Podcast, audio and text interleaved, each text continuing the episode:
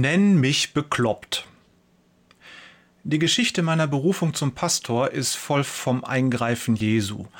Am Ende hat er nicht nur mit dem Zaunpfahl gewunken, sondern mir einen ganzen Lattenzaun ins Kreuz geschlagen, damit ich endlich begreife, dass ich Pastor werden soll.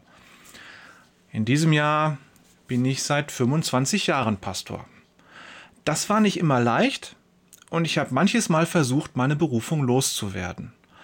Aber Jesus hat mich aus der Berufung nicht entlassen. Obwohl ich nicht bete und Bibel lese, jedenfalls nicht in dem pietistisch-evangelikalen Sinne, wie man das von mir als FEG-Pastor vielleicht erwarten würde. Im zweiten Jahr meines Dienstes gab es die erste tiefe Krise.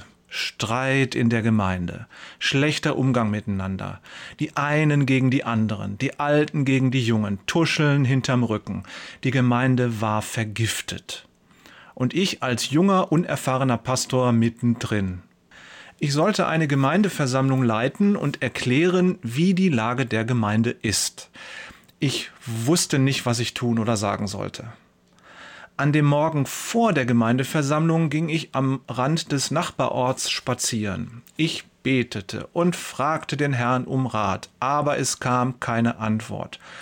Und dann rief ich laut, Sprich endlich mit mir. Und da fing Jesus an, mit mir zu reden. Ich konnte ihn hören. Ich habe geheult vor Glück. Ich bin den Spazierweg auf und ab gegangen und habe laut mit meinem Herrn Jesus geredet.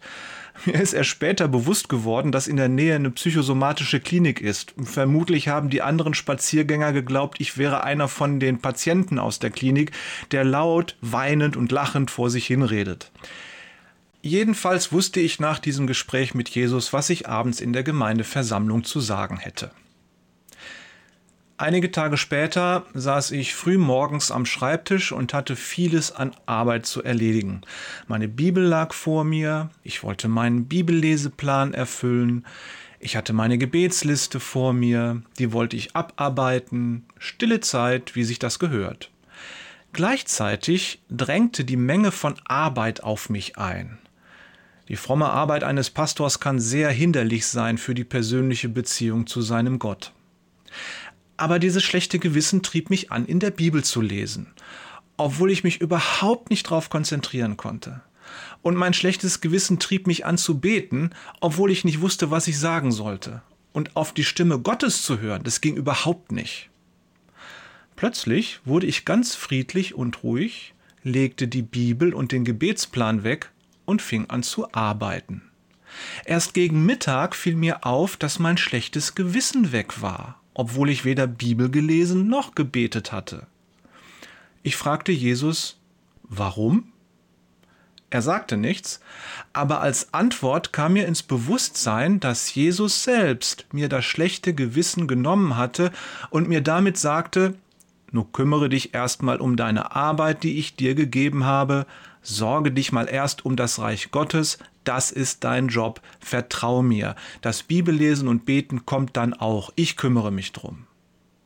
Seitdem bete ich nicht mehr. Ich lasse einfach diese Bemühungen weg, die von dem schlechten Gewissen getrieben sind. Ich rede ganz normal mit Jesus. Und ich folge seinen Impulsen, jetzt mal eben die Bibel aufzuschlagen. Und er redet mit mir. Und das den ganzen Tag. Nenn mich bekloppt, aber es ist so. Nebenbei bemerkt, ich übersetze gerade mit großer Lust den Propheten Nahum. Ich steige immer wieder mit Begeisterung tief ins Wort Gottes ein. Das Problem mit dem Bibellesen hat Jesus nebenbei auch gelöst. Nun denkst du vielleicht, ey, das klingt ja zu schön, um wahr zu sein. Der redet mit Jesus und kriegt Antworten. Morgen werde ich erzählen, dass es auch manche Löcher gibt in diesem wunderschönen Bild. Liebe Grüße von Thorsten, halt mich für bekloppt, Wader. Und Jörg, wer fragt, bekommt Antwort, Peters.